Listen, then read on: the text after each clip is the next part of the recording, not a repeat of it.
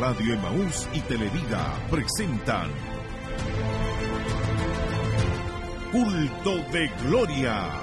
Un enlace en vivo y en directo desde el Centro Familiar de Adoración Siloé. Quédese junto a nosotros.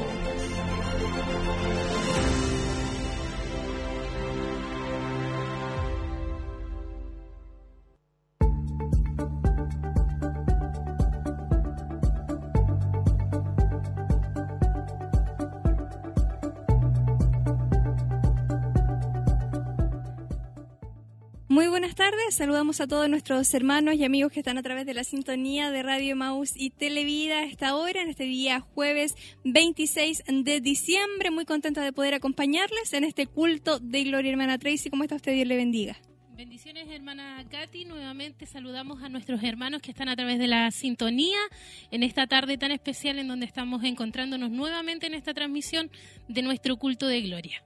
Así es, estamos ya eh, comenzando en el templo lo que es este culto especial. Está en la coordinación nuestro hermano Misael Bonilla, está dando inicio, dando la bienvenida, eh, orando, dando esta oración inicial junto a la congregación quienes han ido llegando. Y nosotros por supuesto aprovechamos de motivar a cada uno de ustedes. Si a lo mejor vive cercano a este lugar, si tiene la posibilidad de congregarse, eh, les invitamos a participar acá en el templo en Barros Arana 436 en la ciudad de de Chillán estamos ubicados, eh, ya comenzando con este culto de gloria, este culto de día jueves. Y si usted no puede congregarse, entonces le invitamos a que se mantenga en nuestra sintonía a través de la televisión, a través de la radio, a través del internet y de esta manera también pueda estar compartiendo de este culto junto a nosotros. Así es, el último de este año 2019, el último culto de gloria.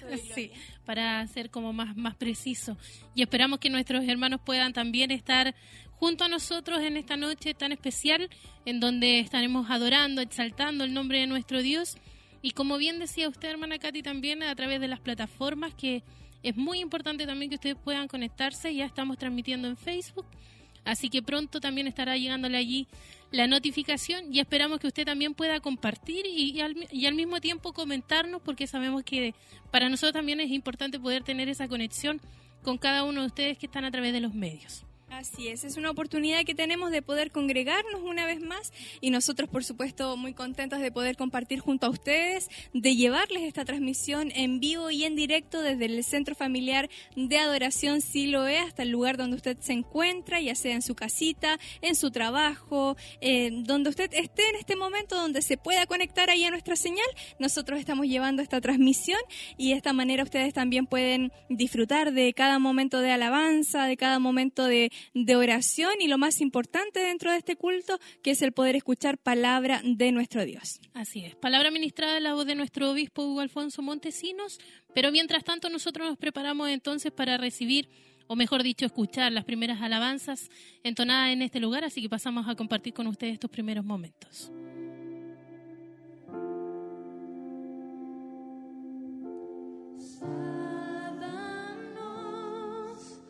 Sábanos,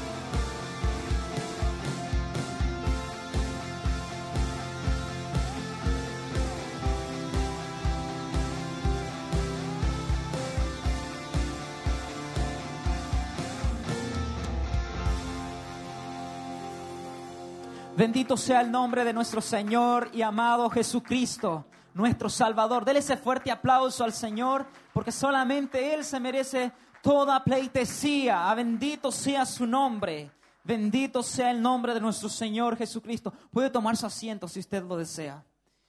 Qué bueno es el Señor. Vamos a meditar en un pasaje de la palabra del Señor.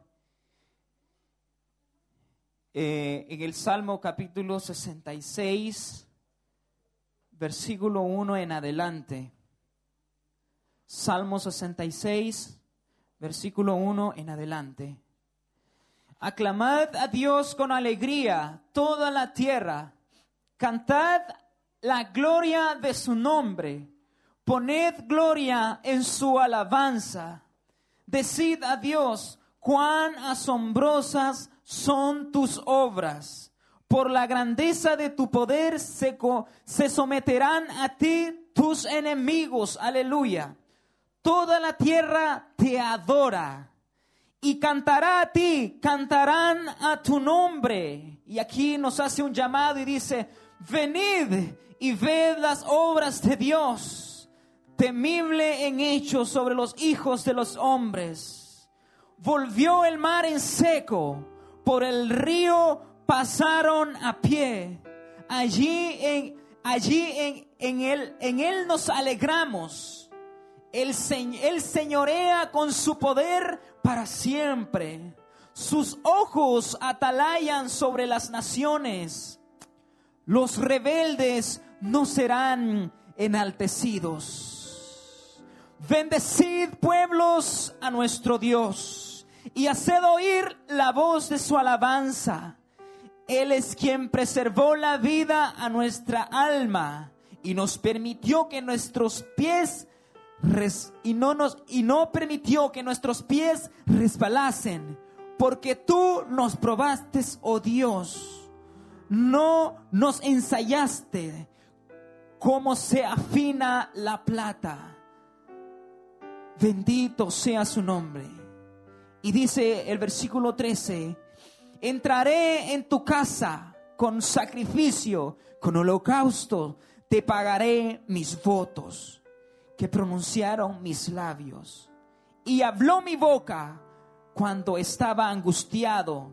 Holocausto de animales engordados te ofreceré. Con saumerio de carneros te ofreceré sacrificios, bueyes y machos cabrillos. Qué bueno es el Señor que nos invita a adorar con un espíritu de verdad. Bendito sea el nombre del Señor. Puede ponerse de pie y adorar, alabar y exaltar el nombre de aquel que vive y permanece para siempre. Levante sus manos al cielo. Levante sus manos al cielo y vamos a cantar en el nombre de Jesús. Demos glorias a Dios. Gloria a Dios. Gloria a Dios, gloria a Dios, aleluya. Tenemos la oportunidad de cantar alabanzas a Dios.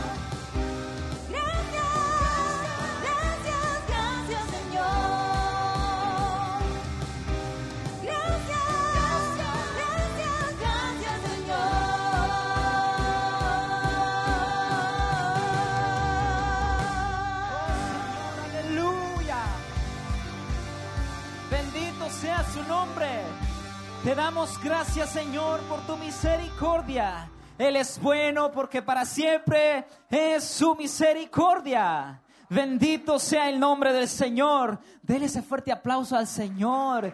No estamos adorando a cualquier Dios aquí, estamos adorando al Dios, aquel Dios vivo, el Dios de Abraham, de Isaac y de Jacob. A ese Dios estamos adorando ahora. No es cualquier persona. El mundo puede estar adorando a cualquier otro Dios, pero nosotros adoramos al Dios vivo. ¿Usted sabe y entiende lo que significa eso? Significa que nosotros somos hijos de aquel que hizo los cielos y la tierra. Bendito sea el nombre del Señor. Puede tomar su asiento por un momento. Seguimos transmitiendo en vivo y en directo este culto de gloria. Ya hemos estado viviendo las primeras alabanzas. Ahí veíamos también en pantalla a nuestro hermano Misael, quien estaba coordinando este culto de gloria, un hermoso culto, una gran cantidad de hermanos también que ha ido llegando hasta este lugar y muchos otros que están a través de la sintonía. Sí, y otros más también que vienen de camino, que pronto estarán acá junto a nosotros congregándose. Hay unos que a lo mejor vienen saliendo del trabajo. Ha sido una jornada extensa, así que muchos ya también estarán a puertas de poder llegar a este lugar a congregarse junto a nosotros y también junto a nuestros hermanos que también han tenido la oportunidad de llegar temprano a adorar y bendecir en nombre de Dios. Así es, en la semana de repente se dificulta un poquito más el, el poder congregarse, pero nos alegramos por todos nuestros hermanos quienes pudieron llegar, quienes vienen todavía ahí en camino y, y quienes a lo mejor no pudieron estar presencialmente, pero sí a través de estos medios de comunicación se mantienen ahí muy atentos a todo lo que está ocurriendo en este lugar y que sabemos sin duda alguna que Dios también a la distancia, a través de su Espíritu Santo, puede eh, bendecir su vida, puede bendecir su corazón a través del mensaje, provocar también algo especial en cada uno de nosotros. Así que la invitación es a permanecer en sintonía porque aún queda mucho culto de gloria todavía. Así, hemos cantado las primeras alabanzas y ahí también nuestro hermano está aprovechando de alguna manera de dar también la información que corresponde a la semana y que es importante también que nosotros podamos manejar, sabiendo ya que quedan pocos días para finalizar este año 2019. Seguimos teniendo nuestros cultos, por supuesto, de, del día sábado a las 19 horas, nuestro culto de gracia y también el día domingo con nuestro culto de celebración a las 10 de la mañana. Así es, último culto de celebración de este, año, este año ya 2019, así que esperamos que todos nuestros hermanos puedan estar ahí muy atentos y puedan estar participando también y como siempre, como cada año, el 31 de diciembre se termina eh, con un culto especial acá para los que, les gusta también participar de, este cierre de año, de este culto de gratitud, este culto especial que se realiza acá en el templo el día 31 de diciembre a partir de las 21.30 horas. Eh, comienza el culto acá donde se reúne también una muy buena cantidad de, personas, familias que vienen acá a terminar este año 2019 y a iniciar un nuevo año en presencia de nuestro Dios. Así es. Y además este culto en forma especial se va a estar realizando también en servicio de Santa Cena para que nuestros hermanos también puedan estar preparando sus vidas para ese momento tan especial. Cada año se realiza esto y la verdad es que es un momento muy hermoso que se vive en la presencia del Señor, así que la invitación siempre está para que usted también pueda estar participando y dando esa bienvenida también al próximo año en la presencia del Señor darle el primer abrazo al Señor, como, se dice. Así que la invitación está ahí extendida para que usted si puede hacerlo, si puede venir junto a su familia, eh, pasar este año, este nuevo año, terminar un año y comenzar otro. Es eh, muy buena la oportunidad de poder hacerlo acá eh, en un culto de alabanza, en un culto de gratitud, un culto donde se proyecta un mensaje también para un nuevo año, para lo que Dios quiere de nosotros, para lo que Dios va encaminando ahí el próximo año. Así que es importante que si usted tiene las posibilidades de hacerlo, si puede reunirse junto a su familia y venir todos para acá, es una muy, muy buena opción. Claro que sí. Y ahí está entonces la información de la semana. Importante entonces rescatarla y que usted también la pueda tener presente para así también participar de estas actividades espirituales. Y en el culto sigue la adoración, sigue también este momento especial en la presencia del Señor, así que nosotros pasamos también a compartir con ustedes este, este momento de intercesión ante Dios porque nos has dado todo lo que hemos recibido de tu mano, Señor. Te adoramos porque tú eres el creador de los cielos y de la tierra. Tú eres el alto y sublime. Grandes y maravillosas son tus obras, oh Señor, Dios Todopoderoso. Justos y verdaderos son tus caminos, oh Rey de los santos. ¿Quién no te temerá, oh Señor, y glorificará tu nombre? Pues solamente tú eres santo, Señor sobre lo cual vendrán todas las naciones delante de tu presencia y se postrarán y se arrodillarán delante de ti y dirán, Santo, Santo, Santo, bendito Dios, el Cordero inmolado en la cruz. Te adoramos por quien eres. Te adoramos porque la vida que nos has dado, Señor, es grande, Señor. Si tan solo, Señor, usted nos pudiera cobrar por cada suspiro, Señor, que damos durante todo el día, Señor, no alcanzaríamos, Padre. No entraríamos, Señor, ni siquiera al reino de los cielos. Pero tu gracia y tu misericordia se derramó sobre tu Hijo Jesucristo el cual se dio a sí mismo en la cruz del Calvario, derramando toda su sangre hasta la última gota de sangre por nosotros, Señor. Por nosotros que somos tan pecadores delante de tu presencia, Señor.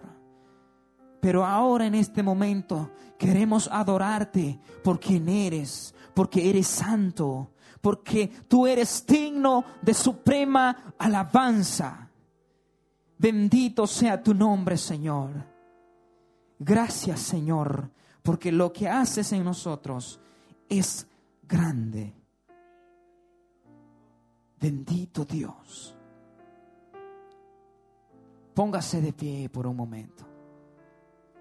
Te adoramos, Señor, te exaltamos. Tú eres digno, Señor. Al bendice, alma mía, a Jehová puede decirle a usted en este momento, bendice alma mía a Jehová. Puede decirle, bendice alma mía a Jehová. Bendice alma mía a Jehová y no olvides ninguno de sus beneficios. Porque Él rescató nuestras vidas del hoyo cenagoso. El que rescató nuestras vidas del hoyo cenagoso el que nos ha coronado a usted y a mí de favores y misericordia. Él es nuestro pastor, Él es nuestro pastor y nada nos faltará.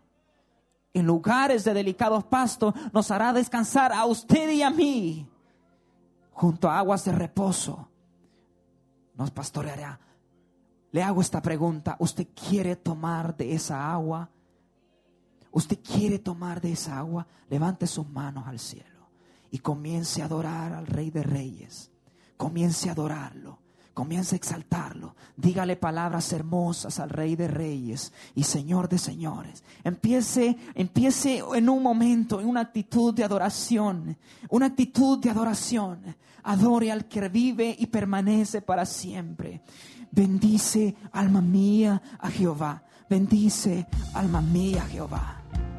Aleluya.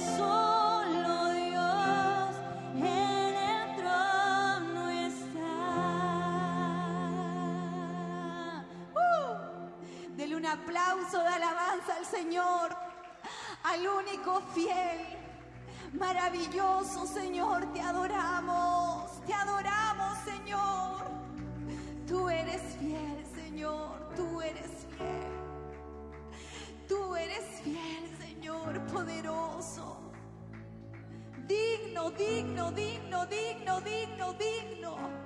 Oh, canaraba carabasada, riqueya, se llama cora de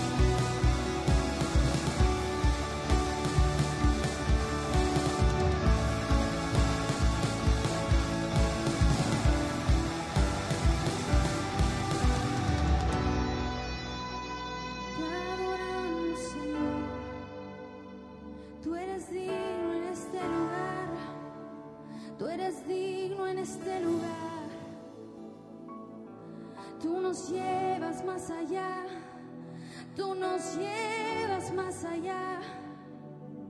En ti podemos descansar, en ti podemos descansar. Solo en tus brazos, Dios, solo en tus brazos, Dios, no importando lo que vendrá. Solo en ti puedo descansar, no importando los obstáculos, no importando la lucha que vendrá. Yo sé que en ti puedo descansar, yo sé que en ti puedo descansar. En ti he confiado, tú me has llamado, en ti he descansado, tú me has escogido, no he sido yo, tú me has levantado, tú me has ungido, tú me has seguido, tú me has levantado, tú me has escogido,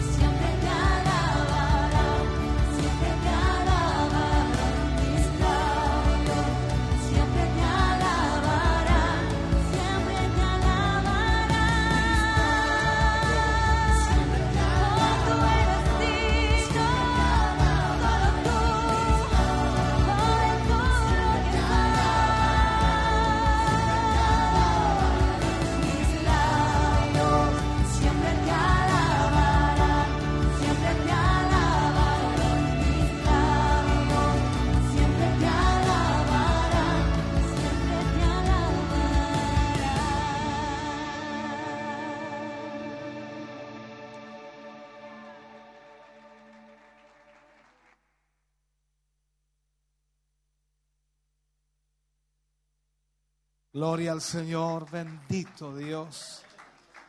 Qué bueno es el Señor. Maravilloso es Dios. Aleluya. Si puede saludar a su hermano, a su hermana que tiene a su lado, tiéndale la mano, salúdele. Damos muchas gracias al Señor de tenerles acá, de poder compartir con ustedes este culto de adoración, de alabanza al Señor. Siempre contentos de poder tenerles acá. Y esperamos que ya estén siendo bendecidos en esta noche, que Dios esté ministrando también sus vidas, sus corazones en una forma especial. Aleluya, bendito Dios. Día jueves, ya pasó un feriado y espero que usted haya aprovechado al máximo ese día con su familia.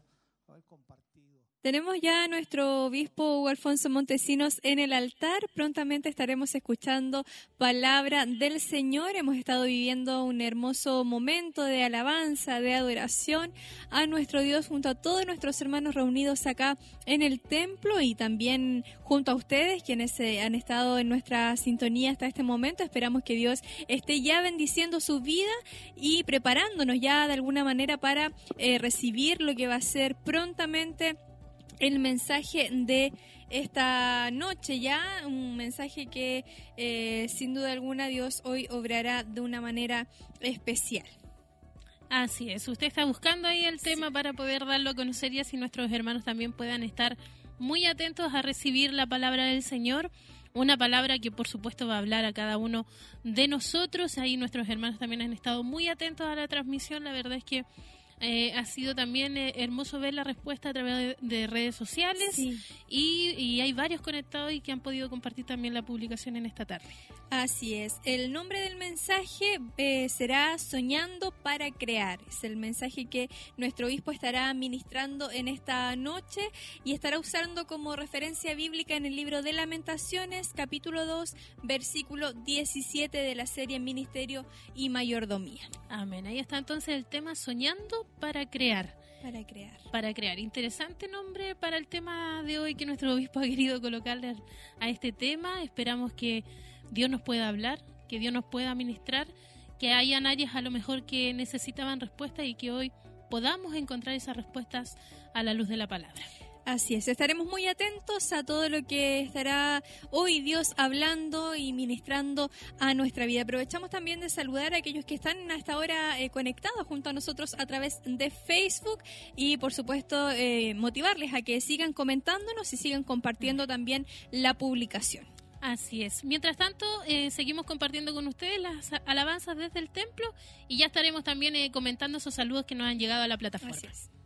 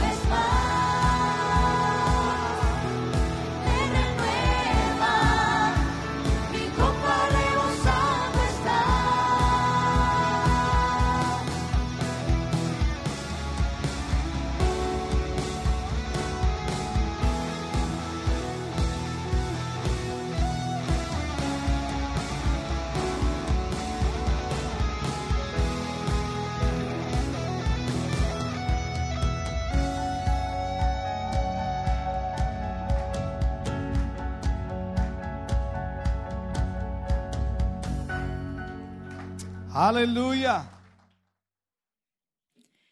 Hermosa alabanza estábamos escuchando, dirigida por el grupo Renuevo y todos nuestros hermanos también cantando esa hermosa alabanza que estábamos escuchando ahí, hermana Tracy. Así es, unción fresca la que es la alabanza que podíamos escuchar entonada por el grupo Renuevo. Estamos también esperando muy expectantes también lo que será el tema, el mensaje que hoy estará ministrando nuestro obispo Hugo Alfonso Montesino. Así que en pocos minutos más también eh, estará él predicando la palabra que hoy eh, lleva por nombre Soñando para crear. es el Así mensaje que se estará ministrando en esta noche y estará usando como referencia bíblica el libro de Lamentaciones, capítulo 2, versículo 17 dentro de la serie Ministerio y Mayordomías, el mensaje que ya todos estamos esperando y que en pocos minutos más estaremos escuchando ahí a través de nuestro obispo Hugo Alfonso Montesinos. Así es.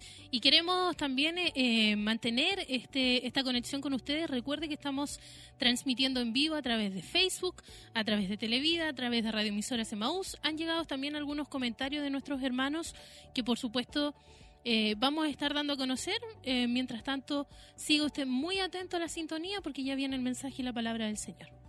Así es, saludamos rápidamente a Esteban Sandoval que escribe bendiciones mis hermanos, un gran saludo a la distancia, Dios les bendiga grandemente. Eh, Bárbara Prieto dice Dios les bendiga grandemente hermanos, un abrazo fraterno en el amor de Dios, les veo desde Talca, dice ahí nuestra hermana. Eh, Rosa Navarrete dice amén, así es, Eh, saludos mis hermanos, bendiciones, bendice alma mía a Jehová. Y están los comentarios, va- eh, varias eh, interacciones que nuestras hermanas están realizando a través de Facebook. Amén. Qué bueno que nos pueden ahí también comentar, dejarnos sus saludos y saber que estamos llegando a diferentes es. partes y que están también recibiendo esta bendición. Claro que sí. Y ya nos preparamos para recibir palabra del Señor y nosotros queremos seguir compartiendo ya estos últimos minutos de adoración.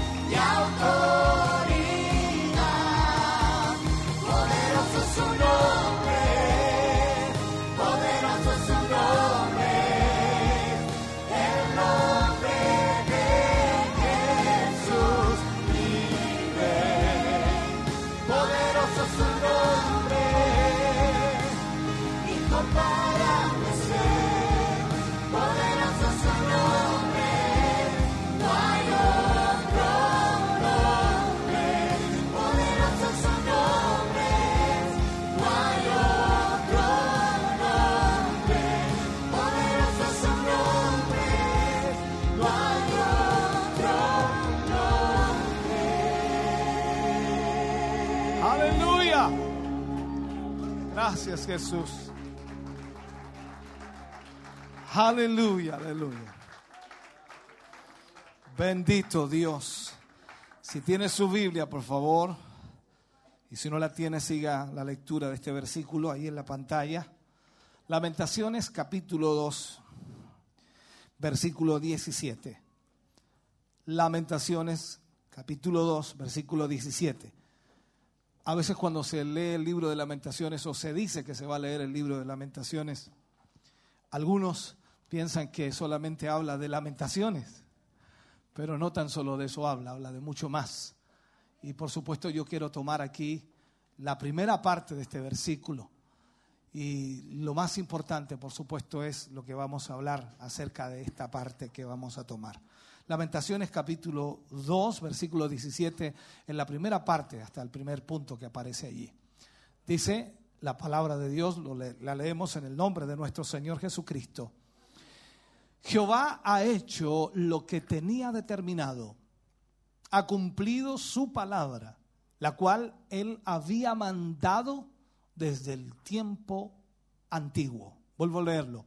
Jehová ha hecho lo que tenía determinado, ha cumplido su palabra, la cual él había mandado desde tiempo antiguo. Oremos al Señor Padre. En el nombre de nuestro Señor Jesucristo vamos ante su presencia.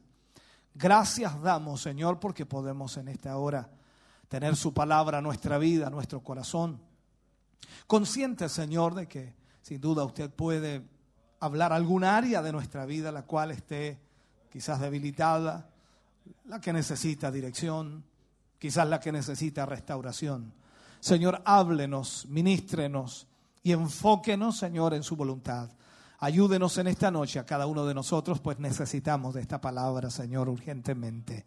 En el nombre de Jesús, nos ponemos en sus manos, Señor, para oír palabra suya y obedecer y acatarla en el nombre de Jesús. Gracias, mi Dios. Amén. Y amén, Señor. Fuerte ese aplauso de alabanza al Señor.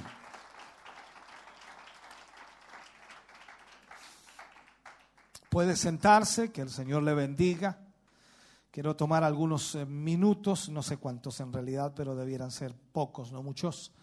Pero vamos a hablar acerca de esto. No hallaba qué título ponerle cuando me preguntaron qué título le va a poner, en realidad no sabía qué título ponerle.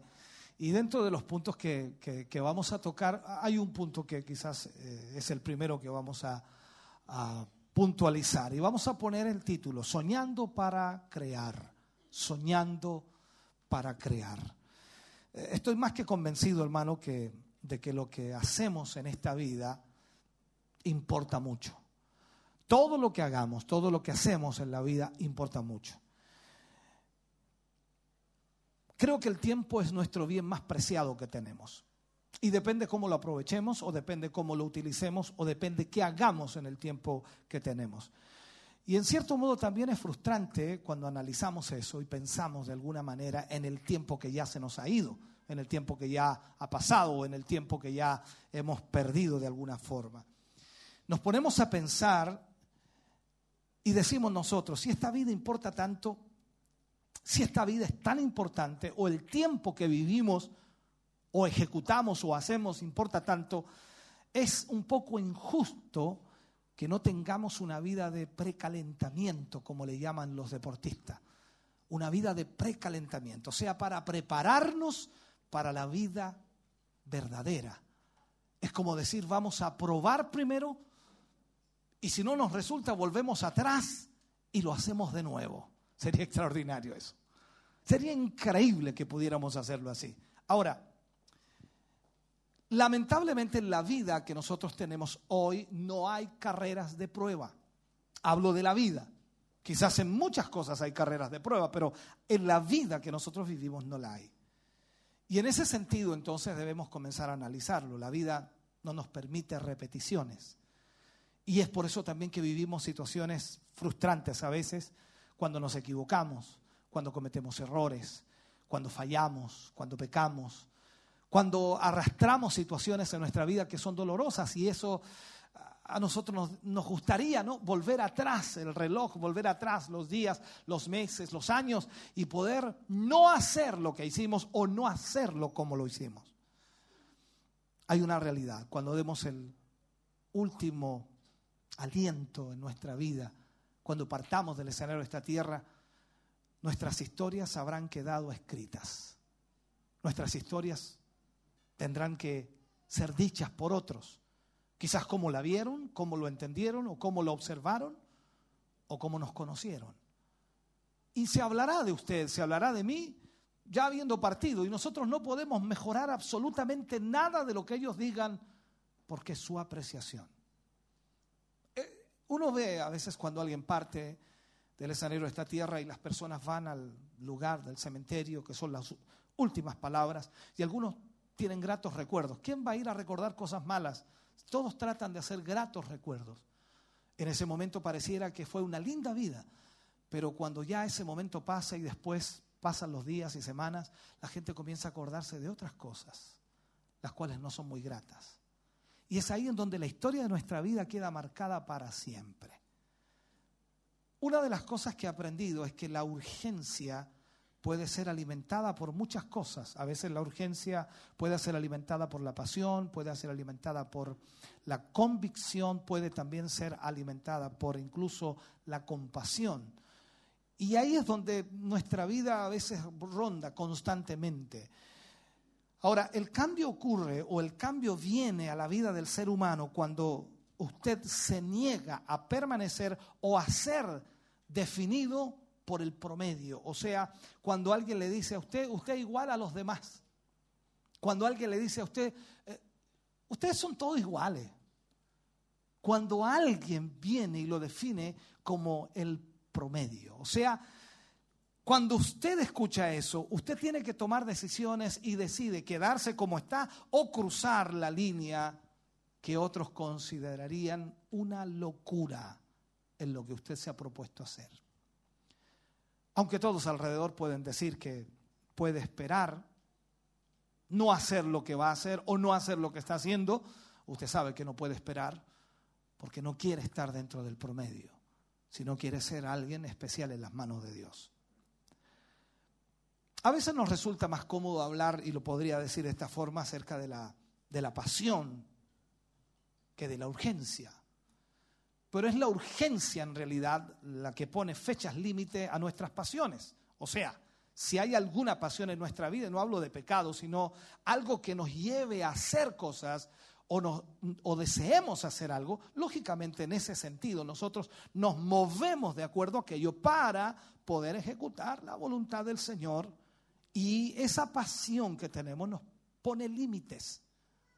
No jugamos al azar, ni jugamos tampoco a lo que el tiempo dicta, sino a lo que hemos decidido hacer. La pasión también se trata de lo que nos aviva, nos mueve, nos motiva. La urgencia se trata de cuánto importa en ese momento lo que vamos a hacer. Entonces, por eso es importante ver todo este tipo de cosas que estoy señalando, porque cada uno de nosotros las tenemos que analizar, revisar, ejecutar, realizar. Entonces las cosas más importantes en la vida rara vez llegan con urgencia. Rara vez llegan con urgencia. Puede incluso usted parecer que va contra la intuición de lo que es lo normal en la vida de las personas. Pero las cosas más importantes en la vida son empujadas con, con, mucha facilidad a un segundo plano. Hay personas que hacen cosas que no son importantes y las ven urgentes cuando en realidad las cosas importantes las han dejado de lado. Hoy día, cada uno de nosotros aquí al pensar y si hiciéramos una lista de solo tres cosas importantes en nuestra vida, quizás usted se daría cuenta que deja algunas muy importantes fuera de esa lista. Porque esa es la realidad de todos nosotros. A veces consideramos que algo es importante, y no voy a colocar ejemplos, solamente estoy dando una idea, porque no, no vemos realmente lo que debemos hacer. Entonces, lo urgente, lo urgente es en raras ocasiones lo más importante.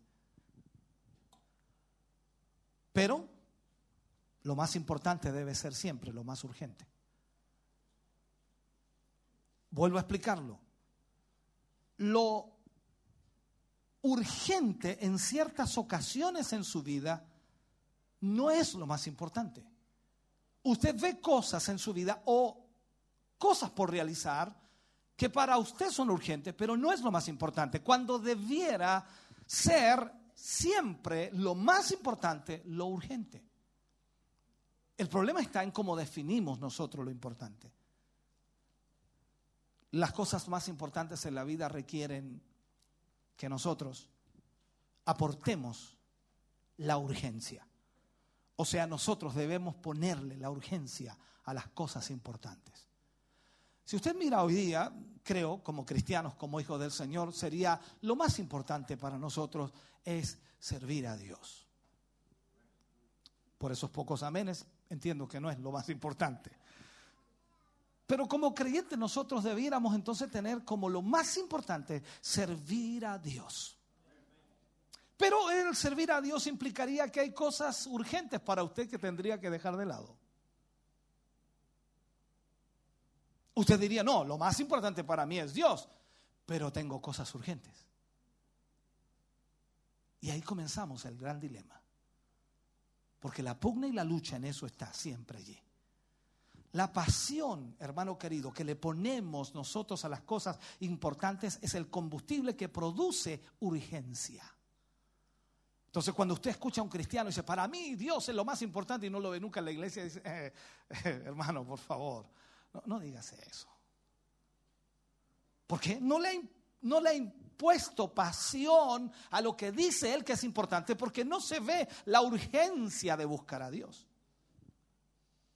Entonces, la, determinación hace que ese combustible sea eh, controlado y nunca falte. Es como lo que Pablo le hablaba a Timoteo, tienes que avivar el fuego del don de Dios que hay en ti. O sea, no permitas que se apague.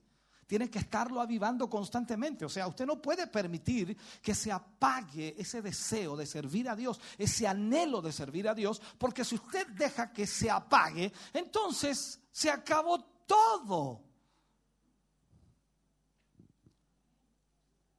¿Sabe? Nuestro mundo interior, hablamos de un mundo interior, de lo que anhelamos, deseamos o queremos.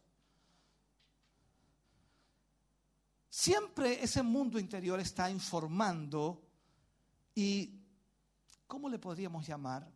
Forma nuestro mundo exterior. Si tenemos un mundo interior, hablamos de nuestros deseos en Dios, nuestros anhelos en Dios, forma y debe formar nuestro mundo exterior. O sea, debe evidenciarse exteriormente que usted anhela y desea servir al Señor. Nuestro mundo interior o nuestra vida interior proporciona el material con el cual vivimos nuestra vida. Mostramos y evidenciamos quiénes somos. Entonces, cuando hablamos de lo que debemos hacer, esto implica también que debe haber una determinación en nuestras decisiones. Porque la determinación, de acuerdo a lo que leíamos en el versículo que usamos como base, es la acción de establecer algo que se hará en un tiempo señalado. Se ha determinado hacer en un tiempo señalado. Es resolver, es ir, es ir por algo o para algo, es ejecutar algo. Entonces, eso es como la fortaleza mental que la persona debe tener para, para perseverar en lo que ha decidido o en los objetivos que perseguimos. Entonces, la pregunta sería aquí, ¿qué, ¿Qué perseguimos nosotros? ¿Cuáles son nuestros objetivos? ¿Cuáles son nuestros sueños? ¿En qué perseveramos? Usted sabe muy bien que esa palabra perseverar se ocupa mucho en el ámbito cristiano. Aquí estoy, perseverando, dice. Le pido al Señor que me ayude a perseverar. Pero la, la, realidad es que muchos de nosotros no demostramos con hechos que estemos perseverando. Ese es un problema, ¿no?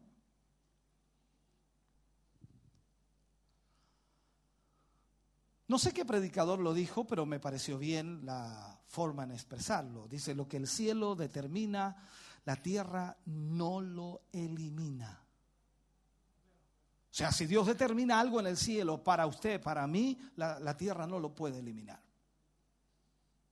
Cuando miramos la palabra de Dios y vemos el ejemplo en nuestro Señor Jesucristo, Él constantemente vivía conforme a la voluntad de su Padre y agradaba a su Padre. Y cuando leíamos ese versículo de Lamentaciones capítulo 2 versículo 17, en esa primera parte dice Jehová ha hecho lo que tenía determinado ha cumplido su palabra, la cual él había mandado desde tiempo antiguo. Entonces aquí es donde está el desafío para nosotros. Tenemos una palabra de Dios, tenemos un mensaje de Dios a nuestra vida, pero estamos ahí pensando que quizás Dios no tiene nada con nosotros, que posiblemente Dios no está interesado en nosotros. Entonces veamos algo, veamos el, el libro de Job, me gusta este versículo capítulo 22, versículo 28. Job hablando aquí, y, él dice, en el capítulo 22, versículo 28, dice, determinarás a sí mismo una cosa y te será firme, y sobre tus caminos resplandecerá luz. O sea, aquí hablamos de determinación. Hablamos de que nosotros debemos determinar hacer la voluntad de Dios. Y ese es el problema de muchos cristianos hoy día. Si usted les pregunta qué están haciendo, dice aquí vengo a buscar de la misericordia de Dios. No están buscando hacer la voluntad de Dios, están buscando la ayuda de Dios por sus conflictos y problemas que tienen. Y vienen a la iglesia buscando la misericordia de Dios para que a ver si Dios le ayuda, como dije, rebundando, por misericordia. Pero no están buscando hacer la voluntad de Dios. Como titulamos este mensaje, Soñar para crear. Soñar para crear. O soñar y después crear, que vendría a ser muy similar. En el Salmo 126, versículo 1, las palabras del salmista son muy claras allí. Y, el salmista nos trata de enfocarnos en este Salmo 126. ¿Qué es lo que nosotros debemos entender? Y dice en este versículo, cuando Jehová hiciere volver la cautividad de Sión, seremos como los que sueñan. ¿A qué se refería aquí? Al pueblo de Dios que tenía que volver de la cautividad, que tenía que volver de la esclavitud. Y cuando ellos volvieron, entonces soñarían. Usted hace tiempo que salió de la esclavitud. Hace bastante tiempo, algunos hace muchos años. La pregunta es, ¿qué están soñando? ¿O todavía se acuerdan de la esclavitud? Hay personas, no sé, yo no me, no me, gusta hacer sátiras, pero de repente uno ve a gente que está eh, sumida en el alcohol y todo aquello y se va a las cantinas. Y lo vi mucho cuando pequeño eh, veía a mis familiares, eh, tíos, tías, de repente se emborrachaban y lloraban, lloraban allí borrachos porque en realidad se acordaban de todas sus penurias pasadas. No quiero decir que usted haga lo mismo, pero a veces veo cristianos que lo único que hacen es llorar sus penurias pasadas. Se recuerdan de todo lo que hace o lo que, lo que pasó anteriormente. Entonces, ¿cuál es el problema? Si dejamos de soñar, y estoy hablando en Dios, no estoy hablando de sueños, sueños, sueños, ¿no? estoy hablando de los sueños de Dios. Entonces, si dejamos de soñar, vamos a tener que volver a soñar. Y si nunca has soñado, tienes que empezar a soñar. A creer que Dios tiene un plan, que Dios tiene un propósito, que Dios tiene una voluntad para tu vida. Alguien dijo por allí, despierta con determinación y acuéstate con satisfacción. Hay gente que se levanta y se acuesta mal. No en, el, en la forma de acostarse, sino anímicamente. Entonces tenemos que tener determinación para mantener una decisión a pesar de la situación o la circunstancia que estemos viviendo. Eh, a veces decimos nosotros, eh, hermanos, eh, ¿alguien tiene problemas? Todo el mundo tiene problemas.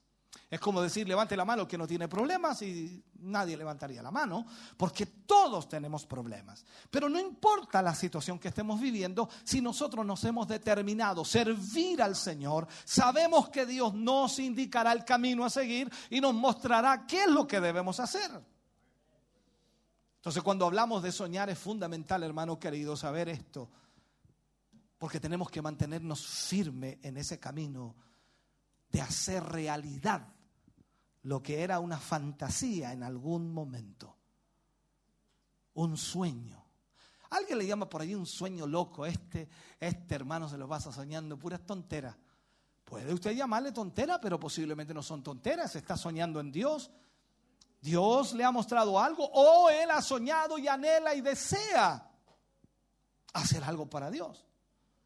A veces cuando converso con los muchachos jóvenes y me dice, pastor, ¿y usted cómo lo hizo para llegar acá? Yo no sé cómo lo hice, pero en realidad soñé. Antes de llegar acá soñé. Soñaba con ser un predicador, soñaba con predicar a la multitud, soñaba con ministrar a la gente, soñaba con hablar del Evangelio, soñaba con eso. Alguien dice, se cumplió su sueño, ah, qué bueno, o sea, usted por un sueño está aquí, pero para otros en aquel momento era una fantasía. Es una fantasía la que tiene. Recordemos algo, cuando Jesús comenzó su ministerio, el ministerio del Señor Jesús comenzó y era un movimiento de soñadores y visionarios de alguna manera. Porque lo que Jesús hablaba no era acuerdo para los demás. Jesús hablaba de amar al enemigo, de amar al prójimo. Y la gente decía, este loco, estamos presionados por los romanos, aquí necesitamos uno que saque la espada y le corte la cabeza a esta gente. Pero Jesús venía hablando algo totalmente diferente. Entonces es ahí en donde era, era, era un ministerio de soñadores y visionarios, en donde le decía a los hombres, vengan conmigo y yo les haré pescadores de hombres y dejaban todo. ¿Dónde has visto eso hoy? Ya hace muchos años que alguien no deja todo para servir a Dios. Hay un problema serio en eso, porque han dejado de soñar. Y todo el movimiento del Señor Jesús o su ministerio no fue un ministerio académico o teológico, porque los seguidores de Jesús no eran personas teológicas o académicas, ni siquiera eran religiosos en sí. Sencillamente siguieron al Maestro porque soñaron como Él.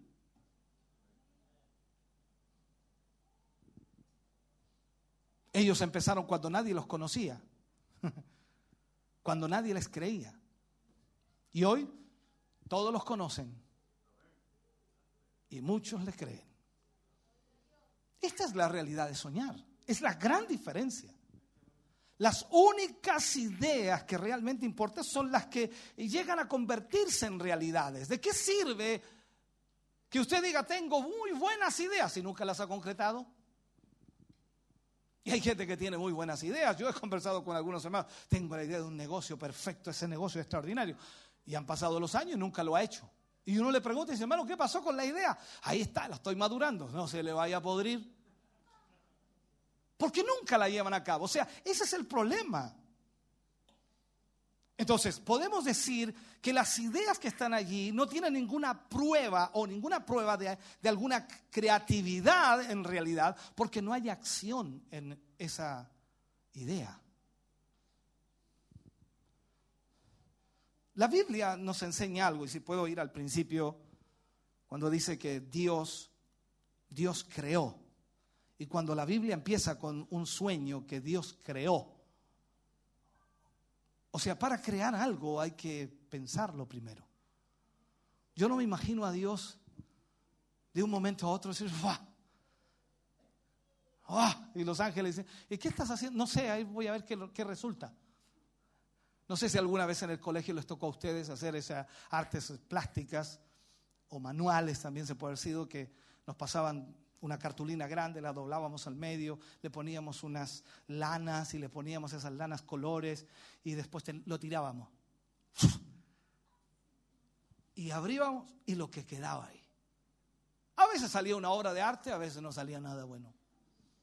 Dios no es así. Dios planifica absolutamente todo, porque tú lo ves en la creación.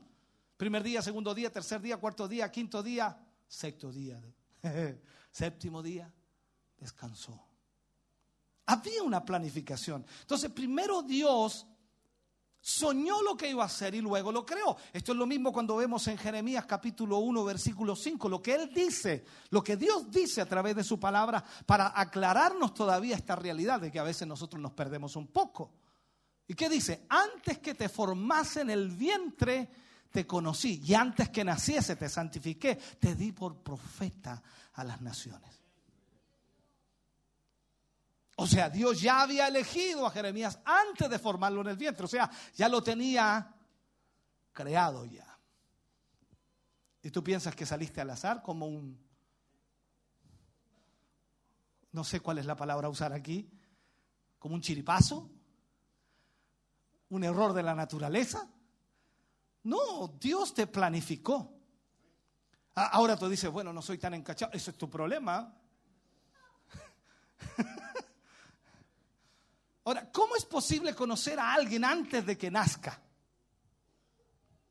Claro, hoy día con todo esto de la tecnología, a veces los, las mamás van al, al, pediatra, ¿es ¿eh? cierto? Pediatra, ayúdeme usted que yo me enredo, y le sacan esa ecografía, ¿así se llama?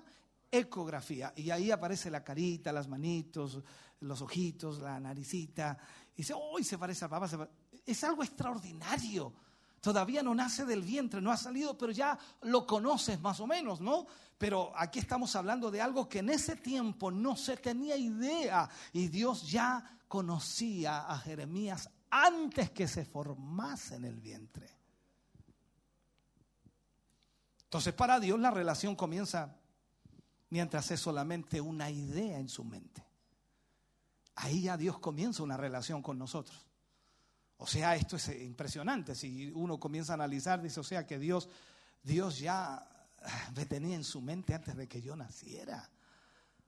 ¡Wow! Él sabía incluso en qué familia iba a nacer, dónde iba a nacer, dónde iba a vivir, quiénes iban a ser mis padres, mis hermanos. Él sabía todo. Wow, cuando ya uno empieza a analizar eso, la mente como que le estalla a uno porque no le alcanza la cabeza para eso. Y es entendible. Ahora, Quizás usted y yo, al igual que Jeremías, fuimos un sueño en el corazón de Dios. Una idea en la mente de Dios, una manifestación de su imaginación. Y Él nos formó y Él nos creó. Entonces, cuando usted y yo, como creyentes, como cristianos, decidimos jugar a lo seguro, lamentablemente perdemos. Porque Dios no juega a lo seguro. Dios planifica mucho antes todo, absolutamente todo. O sea, en lugar de huir de nuestros temores, porque todos tenemos temores, ¿no? No le voy a decir que tiene miedo por algo, ¿no? Pero tenemos temores. En vez de huir de nuestros temores, debiéramos apoyarnos en ellos, porque al otro lado de ellos está el futuro que anhelamos. Los temores son parte de la vida y es muy natural. Pero cuando existen esos temores, Dios se glorifica en medio de esos temores y muestra su gloria y nosotros decimos, Dios está conmigo. Entonces ahí es una realidad. Ahora, en la Biblia no vas a encontrar una parte donde Dios se enoje porque alguien, porque alguien tiene demasiada fe. En ninguna parte de la Biblia vas a encontrar a Dios enojado porque alguien tiene mucha fe. No. No se va a enojar porque alguien tiene demasiada determinación o porque tiene demasiada resolución, o sea, porque decide hacer las cosas para Dios. Pero Dios sí se enojó con aquellos que no tenían esas características. Se molestó, incluso hasta con Pedro, cuando le dijo, hombre de poca fe, ¿por qué dudaste? Espero que me pueda entender, yo tengo clarito aquí la mente las cosas que estoy diciendo, pero de repente algunos me escuchan y dicen, no le entiendo, ¿qué dijo? Aquí entonces tenemos que entender que nosotros debemos pensar y después actuar. ¿Cuántos hacen ese ejercicio en su vida diaria? Pensar y después actuar. Pensar, o sea, pensar qué voy a decir, pensar qué voy a hablar, pensar qué voy a hacer, pensar cómo lo voy a hacer, pensar dónde voy a ir y después actuar. A veces no lo hacemos. No lo hacemos. Veamos lo que dice Jeremías 18:10. En este versículo podemos entender un poquito lo que estoy planteando, pensar y después actuar. Jeremías 18 días dice, pero si hiciere lo malo delante de mis ojos, no oyendo mi voz, me arrepentiré del bien que había determinado hacerle.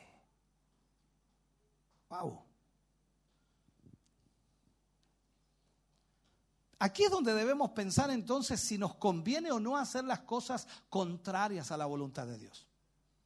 ¿Qué significa esto? Significa que si nosotros estamos en la voluntad del Señor, nosotros debemos hacer lo que Dios nos dijo que hiciéramos en su voluntad. Dios ha determinado hacernos el bien. Y Dios ha determinado darnos bien. Pero cuando hacemos el mal, entonces eso aborta el plan de Dios. O sea, Dios no sigue con el plan que tenía. ¿Por qué? Porque lo dice aquí. Pero si hiciere lo malo delante de mis ojos, no oyendo mi voz, me arrepentiré del bien que había determinado hacerle. ¿Se ha encontrado usted con personas? Dicen, no, yo no sé por qué me va mal. Tiene que haber un motivo. Es que yo no sé por qué. Parece que Dios se enojó conmigo. Posiblemente. Analícelo. ¿Cuánto tiempo hace que no va a la iglesia? Ah, como dos años. Ah, entonces. Nada que hablar. O sea, sencillamente el hecho de que Dios aborte el plan que tenía para él, la bendición que quería derramar sobre él, porque hizo el mal, ya es suficiente para que usted le vaya mal, sin que Dios haga nada malo en contra suya. Esta es la dolorosa realidad.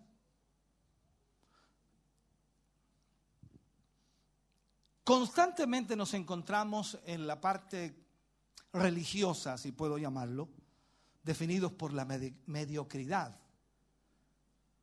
Si no decidimos desafiar las posibilidades que tenemos si nos quedamos eh, de brazos cruzados, si no avanzamos, si no accionamos, si no nos esforzamos, si no ponemos fe, si no ponemos pasión a la voluntad de Dios, entonces nos vamos a quedar allí en la mediocridad, constantemente. Las posibilidades son aquí que usted y yo podemos caer en la mediocridad, y eso es una verdad, pero eso sería entonces el promedio, el promedio. Todo el mundo vive en la mediocridad. Hablando así del promedio. Es donde la mayoría de las personas viven. Pero hay otras que están sobre el promedio, o sea, y para estar sobre el promedio exige una decisión. Decidir estar sobre el promedio. Requiere que entonces desafiemos las posibilidades. O sea, tú no, tú no tienes control de sí Tú no tienes control, en, en, otras palabras, si Dios te ha dotado o no de talento, de capacidad o de inteligencia o de sabiduría o de atributos físicos por encima del promedio. Quizás no tienes el control de eso. No, no puedes decirle, Señor, hazme una persona especial, inteligente, sabio, con capacidades, con talentos, con dones. No, no, le, no le puedes decir eso a Dios. Y no sabes si los tienes o no. Por eso muchos de nosotros tenemos los temores que tenemos. Pero ahí es donde nosotros debemos entender que Dios nos desafía constantemente a que busquemos su propósito, a que hagamos su voluntad, para que Él pueda entonces obrar sobre nuestra vida y estar sobre el promedio de lo normal. Ahora, lo que sí podemos controlar es escoger vivir nuestras vidas más allá del statu quo, más allá de lo normal. ¿Qué es normal para usted? Venir al culto del jueves. El sábado yo no puedo. El domingo tampoco. Pero si te esfuerzas, podría, pero no puedo. Estoy poniendo solo un ejemplo, no se enoje conmigo. Incluso cuando la ley de los promedios trabaja contra ti, aún puedes desafiar las posibilidades. Si hay esfuerzo, si hay entendimiento de hacer la voluntad de Dios, de decidir hacer la voluntad de Dios, entonces la cosa cambia. ¿Por qué? Porque tú decides servir al Señor y Dios te lleva más allá de lo que tú imaginas o piensas. Hay una verdad, tenemos que hacer guerra, hermano, contra la tentación de conformarnos. Constantemente nos conformamos con poco. No, yo voy a la iglesia una vez a la semana, con eso estoy bien, yo creo que no, ¿para qué voy a ir más? ¿Para qué tanto fanatismo? Y le llamamos así nosotros, ¿y para qué tan fanáticos? Si, si con una vez a la semana basta. Aparte que yo oro también en mi casa, yo de repente leo la Biblia. De repente. Y la verdad es que la mediocridad de alguna manera nos protege del riesgo del fracaso. O sea, ¿para qué voy a ir tanto a la iglesia? Si la otra vez cuando iba harto a la iglesia y comencé a trabajar me vinieron puros problemas, así que mejor no voy mucho porque así, así no tengo problema y no fracaso.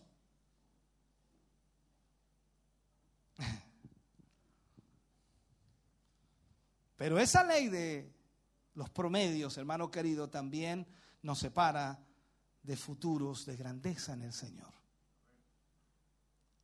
Porque si tú le preguntas a los grandes hombres de Dios cómo han llegado o cómo llegaron a lo que Dios hoy día los tiene, no fue fácil. Las dificultades fueron enormes. Tercero y último, para ir terminando ya, no cerrando, pero comenzando a terminar. Orar y después avanzar. Orar y después avanzar. No podemos subestimar, hermano, lo que Dios tiene para nosotros. Dios tiene un plan, Dios tiene un propósito. Y algo Dios pretende para tu vida. A veces me preguntan a mí los hermanos, pastor, ¿qué querrá el Señor conmigo? Yo sé lo que Él quiere conmigo, pero no sé lo que Él quiere contigo. Y usted no le podría preguntar, ¿y por qué no le preguntáis tú? Parece, parece chistosa la conversación, ¿no? Pero es, es entretenido porque la gente piensa que como que el Señor le va a decir a uno lo que Dios quiere hacer con usted. No, el Señor le va a decir a usted, porque así como se lo dijo a Jeremías. Cuando, ¿Cuándo se lo dijo? Cuando Jeremías comenzó a reclamar, ¿se acuerda? Los problemas le empezaron a venir y él le dice, no, yo te escogí. Antes que naciese o antes que te formase en el vientre, yo te escogí y te di como profeta a las naciones. Te santifiqué. O sea, le dice eso para que, oye, Jeremías, tranquilo, estos problemas son parte de lo que yo ya planifiqué. Hay un versículo que a mí me gusta mucho y quizás puede acoplarse a entender esto. Cuando Pablo habla y dice que, no sé si es Pablo Pedro, ustedes me ayudan, son más bíblicos que yo. El, el punto es que dice la escritura de que Él no pondrá más carga sobre nosotros que la que podemos llevar. El problema nuestro es que no sabemos cuánta carga podemos soportar, pero Dios sí lo sabe. Por eso usted se queja constantemente, dice, oh, yo no doy más con esto, no doy más, y todavía da.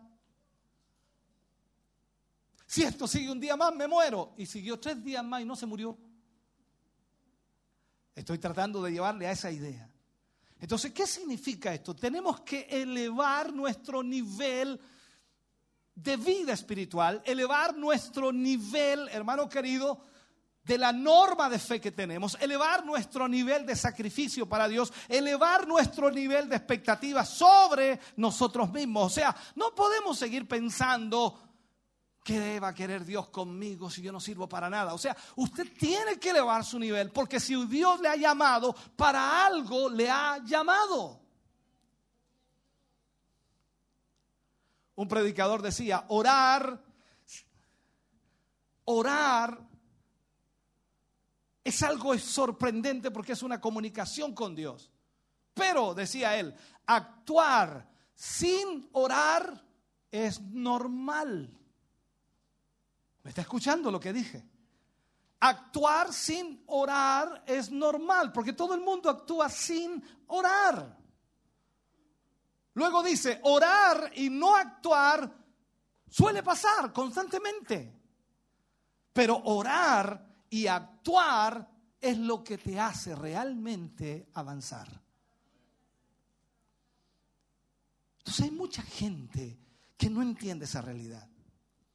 Tu comunión con Dios en privado te dará la unción para conquistar tu propia vida, todo aquello que Dios te dijo que iba a suceder o que iba a ocurrir con tu vida, porque Dios lo ha establecido de esa manera. Nada se ha acabado. Me encanta ese versículo que dice que aún hay esperanza para todo aquel que está entre los vivos. O sea, en este sentido, nada se ha acabado, nada se termina hasta que Dios diga que se terminó o que se acabó.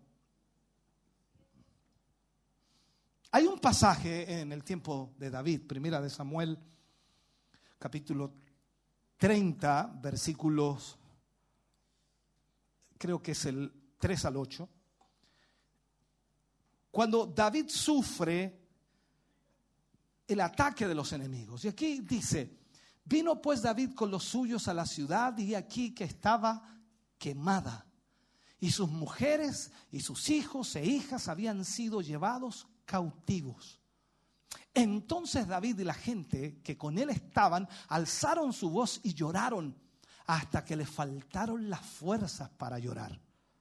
Es como cuando nosotros lloramos por algo, ¿cierto? No digan amén muy fuerte, no se vayan a desmayar, hermano. Las dos mujeres de David, Ainoam, Jezreelita, y Abigail, la que fue mujer de Nabal, el del Carmel, también eran cautivas. Y David se angustió mucho porque el pueblo hablaba de apedrearlo, pues todo el pueblo estaba en amargura de alma, cada uno por sus hijos y por sus hijas. Más David, ¿qué hizo David?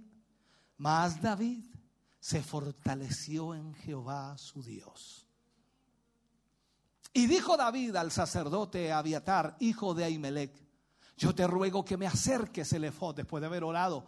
Y Abiatar acercó el efod a David. Y David consultó a Jehová diciendo, ¿perseguiré a estos merodeadores? ¿Los podré alcanzar? Y él le dijo, síguelos, porque ciertamente los alcanzarás y de cierto librarás a los cautivos. Vea esto por un momento. O sea, lo que vemos aquí en realidad es que si nosotros nos quejamos de nuestro pasado y le tenemos miedo al futuro, vamos a echar a perder nuestro presente. Y el problema de muchos cristianos es ese. Hermano amado, increíblemente están en una situación complicadísima. Nos quejamos constantemente de nuestro pasado y le tenemos miedo al futuro por causa de nuestro pasado y estamos estropeando nuestro presente. Cuando usted y yo estamos en presencia de Dios, hermano querido, aunque estés en un buen o mal momento, cuando tú sales de la presencia de Dios, no solo sales consolado, sino sales fortalecido. Veamos a David. David tenía el mismo problema que todos en el pueblo. Sus esposas habían sido llevadas cautivas. tal como todos los del pueblo. Pero no solo eso. El pueblo quería apedrearlo. Y él se fortaleció en el Señor. Entonces cuando tú te fortaleces en el Señor, en la oración, tú sales de allí ungido. Y lo que hace la unción en ti es habilitarte sobrenaturalmente para cumplir todo el propósito de Dios en tu vida. No importa lo que ocurra, no importa lo que pase a tu alrededor. Cuando vemos aquí que mientras todos lloraban, David se fortalecía. O sea, lo que marca la diferencia no son los problemas que pases en la vida, sino cómo enfrentas esos problemas. ¿Sabes con cuántas personas he hablado en estos años? Y casi todos me marcan el mismo enfoque. No importa cuál sea el problema. Es que usted no sabe lo que yo pasé, es que usted no sabe lo que yo hice, es que usted no sabe lo que yo he vivido, es que usted no sabe lo que yo he pasado, es que usted no sabe cómo yo he pecado, es que usted no sabe lo que, es que usted no sabe, es que usted no sabe, es que usted no sabe, es que usted no sabe. ¿Qué están haciendo? Quejándose de su pasado.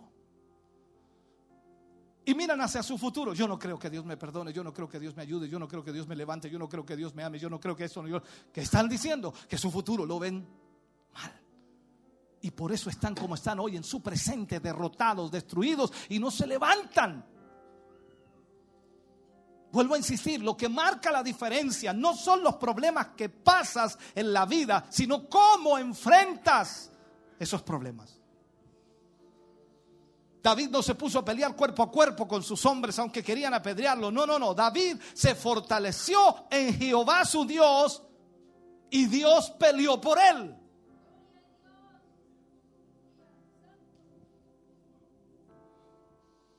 No podemos estar reaccionando ante las agresiones de otros. Cuando peleamos, peleamos, es verdad. Cuando nos ponemos a pelear, peleamos, y es verdad. Cuando tú discutes con alguien, discutes. Porque eso es lo que hace el ser humano normal. Pero cuando oramos, hermano querido, Dios pelea por nosotros.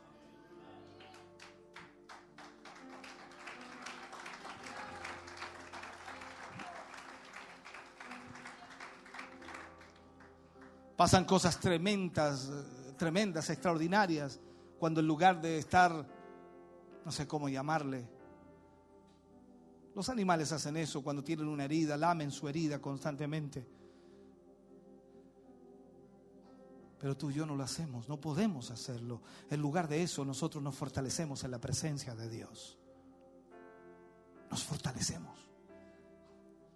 Entonces, ¿qué es lo que debemos hacer? Es tiempo que te levantes en fe, es tiempo que te levantes confiando en lo que Dios ha dicho que hará con tu vida y hará a través de tu vida. Hazte sordo a las voces que te hacen daño. Una de las cosas que he aprendido durante estos años es hacerme sordo a las voces que me hacen daño. Algunos hermanos dicen, pastor, yo escuchó. No, no tengo idea, no tengo idea. No, no me cuente, no necesito saberlo, no. Pero pastor, no, no, dejen, dejen no me interesa, no me interesa. Hazte sordo a las voces que te hacen daño. Abre tus oídos a la palabra de Dios.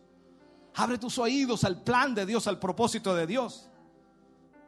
Hoy Dios te habla a ti específicamente, hermano querido, hermana amada. No importa en qué condición te encuentres, deja de mirar hacia el pasado y deja de quejarte del, del pasado y deja de temerle a tu futuro para que no destruyas tu presente. Confía que lo que ya pasó no va a volver a suceder porque Dios está contigo y el futuro se ve totalmente prometedor cuando tú te pones en las manos de Dios.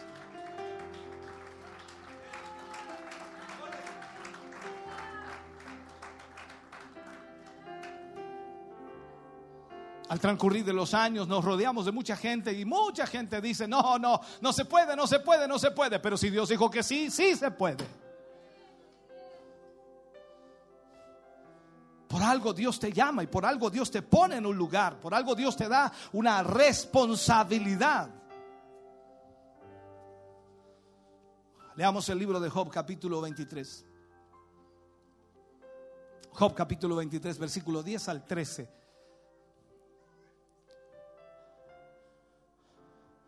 Mira lo que dice, más Él conoce mi camino. Me probará y saldré como oro. Usted está en la prueba y que dice, Señor, ayúdame, sácame de aquí. Él me probará y saldré como oro. Mis pies han seguido sus pisadas. Guardé su camino y no me aparté. Del mandamiento de sus labios nunca me separé. Guardé las palabras de su boca más que mi comida. Pero si Él determina una cosa, ¿quién lo hará cambiar? Su alma deseó e hizo. ¿Qué te dice eso? Lo que Dios ha dicho que va a suceder, va a suceder. Ahora soy yo el que debo caminar en ese camino. Dios te ha dicho que va a pasar algo extraordinario en tu vida, camina hacia esa dirección. Es que hay problemas, camina hacia esa dirección. Es que hay dificultades, camina hacia esa dirección. ¿Te recuerdas el momento en que Pedro salió de la barca caminando sobre las aguas? ¿Qué le dijo Jesús? Ven, ven. Él tenía que ir a Jesús. Y la tempestad seguía azotándole. Comenzó a perder el control, el viento, la lluvia, las olas. Se asustó, tuvo miedo y comenzó a hundirse. Hermano, así están muchos cristianos. Iba muy bien. Tu futuro no tiene que ver contigo. Tiene que ver con el plan de Dios. Tu futuro no tiene nada que ver contigo. Dios tiene un plan para ti y para tu vida. Y tú tienes que entender que Dios está encargándose de aquello. Mira lo que dice Job 23, 14. Vamos al 14 ahí. El 14, mira. Él pues acabará lo que ha determinado de mí. Y muchas cosas como estas hay en él. O sea, Dios va a terminar la buena obra en ti, tal como lo dice el Nuevo Testamento. El que comenzó la buena obra en vosotros la perfeccionará. Entonces, lo que, lo que determinó se hará. Le guste a quien le guste, Él lo hará si tú caminas en el camino que Él ha trazado para tu vida le parezca a quien le parezca o le moleste a quien le moleste, Dios ha determinado hacer algo en tu vida. Y si tú caminas en la dirección que Él ha trazado, Él lo hará. Oh, bendito Dios. ¿Quieres ponerte de pie, por favor?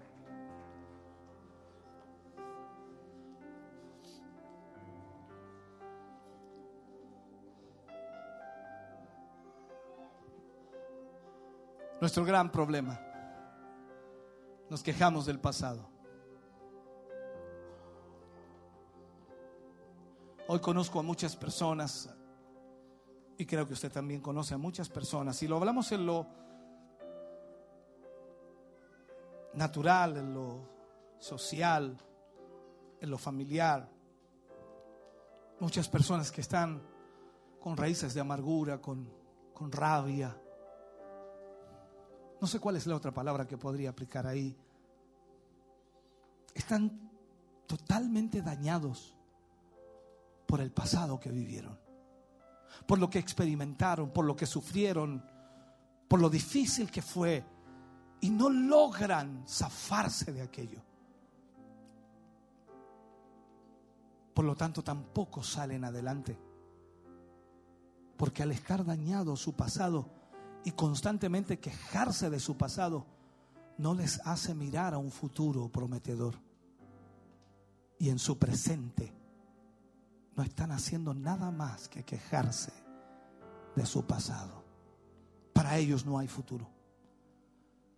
Pero cuando tú y yo entendemos que Dios es el que marca nuestro presente y futuro, entonces lo que yo debo hacer es caminar en la voluntad de Dios para que Él cumpla su propósito en mí y Él termine la obra que ha determinado hacer en mi vida. Porque si yo lo hago y entiendo que Él tomó mi vida para hacer algo de mí, entonces todo cambiará. Vuelvo a insistirte. esto no se trata de ti, no se trata tampoco de mí, se trata de Él, de su plan, de su propósito, de su voluntad. Y cuando tú entiendes que se trata de Él, no importa lo que venga hacia ti, tú sabes, tienes una protección. Por eso el salmista escribía, alzaré mis ojos a los montes. ¿De dónde vendrá mi socorro? Mi socorro viene de Jehová, el que hizo los cielos y la tierra. Él escribe en el Salmo 91, el que habita el abrigo del Altísimo morará bajo la sombra del Omnipotente. Diré yo a Jehová, esperanza mía, castillo mío, mi Dios en quien confiaré. Él me librará. Escúchame, hermano, cuando tú lees esos pasajes de la Biblia te das cuenta de que David confiaba en Jehová, se fortalecía en él. Y tú y yo tenemos que fortalecernos en él, no importa lo que esté ocurriendo. David no buscó apoyo ni fortaleza en, su, en sus soldados, buscó fortaleza en Jehová. Se aferró a él.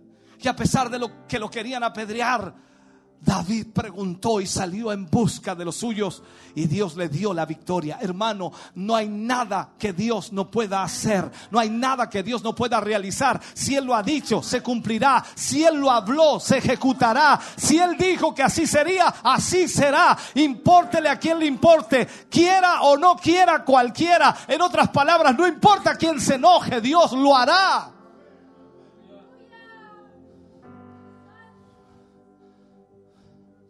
Por eso es que es tan importante, hermano amado, poder entender que nosotros debemos soñar para crear. Dios ha entregado un sueño a nuestra vida. Y eso es para que nosotros podamos ejecutarlo. No importa lo que ocurra. Padre, oro en el nombre de Jesús. Te doy gracias, Señor, por esta palabra. Te agradezco, Señor, por la atención de cada uno de tus hijos y de tus hijas. Gracias, mi Dios, porque nos hablas, porque nos ministras, porque nos enseñas, porque nos educas, porque nos despiertas, porque nos llevas, Señor, a tu voluntad y a tu propósito. Señor, yo te pido y te ruego en esta noche que esta palabra, Señor, pueda provocar un despertar en el corazón de tus hijos y de tus hijas. Hay muchos de ellos que están dañados. Hay muchos de ellos que están sufriendo. Hay muchos de ellos que miran hacia el pasado, Señor, y se quejan del pasado. Y hay muchos de ellos que piensan que no tienen un buen futuro en ti. Pero tú quieres cambiarles su presente y su futuro. Quizás el pasado nada pueda hacer. Quizás nada puedas cambiar. Pero tú quieres en esta noche que ellos puedan tener fe, confianza. Que puedan volver a confiar en ti, Señor, como lo hicieron algún día. Y cuando vieron tu mano obrar en favor de ellos, cuando vieron, Señor, cómo tu Espíritu Santo les guiaba, les dirigía. Señor, yo te pido en esta noche que en esta hora tus hijos vuelvan a confiar en ti que tus hijas vuelvan a confiar en ti. Y no importa, Señor, cuántos temores hayan en nuestra vida. Tú has dicho, Señor, que harás algo grande a través de nuestras vidas y lo creemos. Padre, toma el control de nuestra mente y corazón en esta noche y haznos creer, haznos confiar, haznos soñar, Señor, con lo que tú harás a través de nuestra vida. Padre, yo te pido, levanta el ánimo de tu pueblo, levanta el ánimo de tus hijos, levanta el ánimo de tus hijas, Señor. Levanta, Dios mío, la vida espiritual, que el fuego de Dios vuelva a arder en sus corazones, que sepan, Dios mío, que tú eres un Dios que tiene planes y que tienes propósitos. Señor, en el nombre de Jesús, bendigo la vida de tu pueblo hoy, Señor, y creo con todo mi corazón que tú puedes en esta noche libertarles de toda atadura del pasado y darles un presente y un futuro en tus manos glorioso. Padre, que tu presencia y tu Espíritu Santo pueda traer, Señor, fortaleza a la vida de ellos. En el nombre de Jesús. En el nombre de Jesús. Aleluya. Mientras el grupo Renuevo canta, yo quiero que vengas al altar aquí un momento para que oremos. Dios te ha hablado, ven, ponte de pie aquí. Oh, bendito sea el nombre del Señor. Necesitamos tener fe en nuestro corazón. Confiar en lo que Él hará y lo que ha dicho que hará.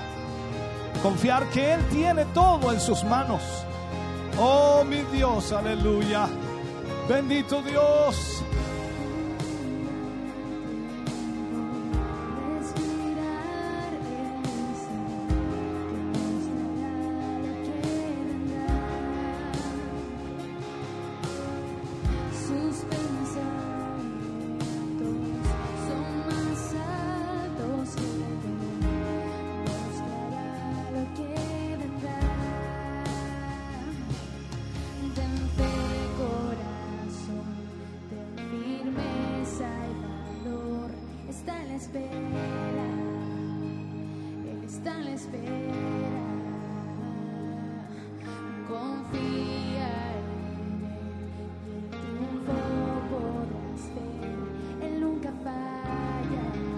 Sí, Señor. Él nunca falla.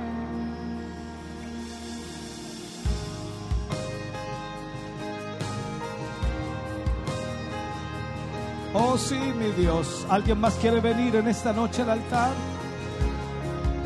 Vamos a orar por tu vida en esta noche. Oh, mi Dios.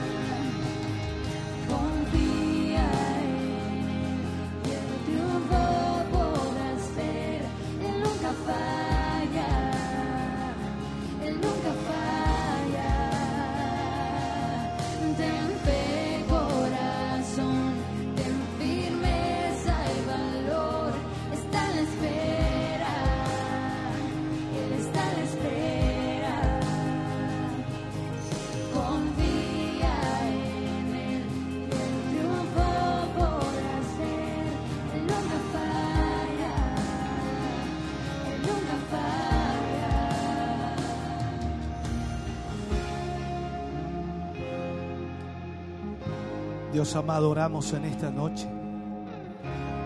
Oramos por cada uno de tus hijos y de tus hijas, Señor, que ha venido al altar. Tu palabra ha sido predicada, tu palabra ha sido ministrada. Y tu palabra, Señor, es la que ha tocado el corazón de tus hijos. Tú conoces el estado espiritual en sus vidas. Tú conoces, Señor, si hay decaimientos, si hay flaquezas. Tú conoces, Dios mío, si han fallado o han pecado. Tú conoces, mi Dios, el problema o la situación que están viviendo. Pero ante todo eso, sé que tú tienes un plan para ellos. Sé que tú tienes un propósito para sus vidas. Y sé que tú les has llamado, Señor, para usarles. Mi Dios, en esta hora y en este momento, oramos, Dios mío, para que tu mano poderosa se mueva en favor de sus vidas. Padre, en esta noche, tal como levantaste a Pedro cuando se hundió en las aguas, levanta la vida de tus hijos. Levanta la vida de tus hijas, Señor. Restáurales, Señor. Que en esta hora el pasado quede atrás, Señor. Que solo se recuerde, Dios mío, para poder glorificar tu nombre. Que solo se pueda recordar para glorificar tu nombre. No para sufrir, no para quejarse, sino para ver tu mano y tu gloria. Señor, que en este presente, que en este día y en este momento, Señor, las cosas cambien en el corazón de tus hijos y de tus hijas. Toma el control de sus vidas, Señor.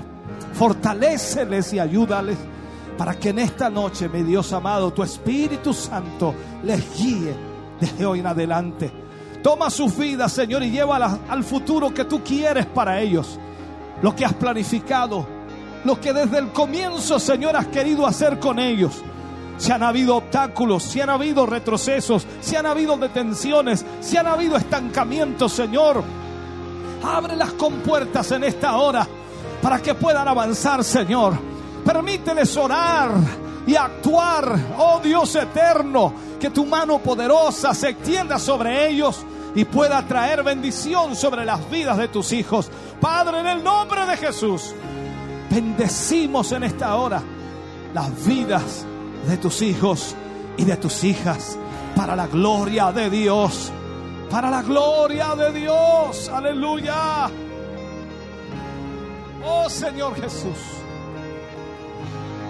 Mi Dios. Y tú quien todo vio. Sí, Señor.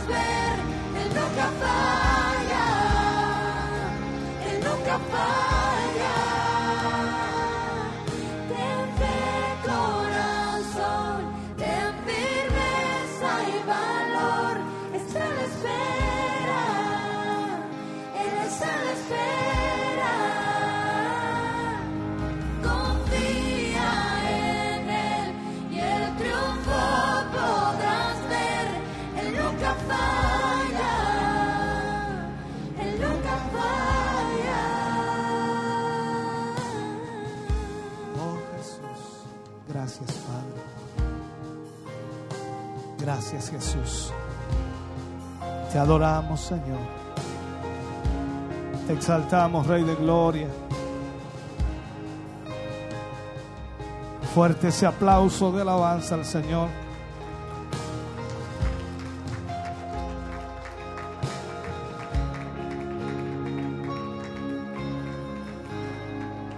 Aleluya.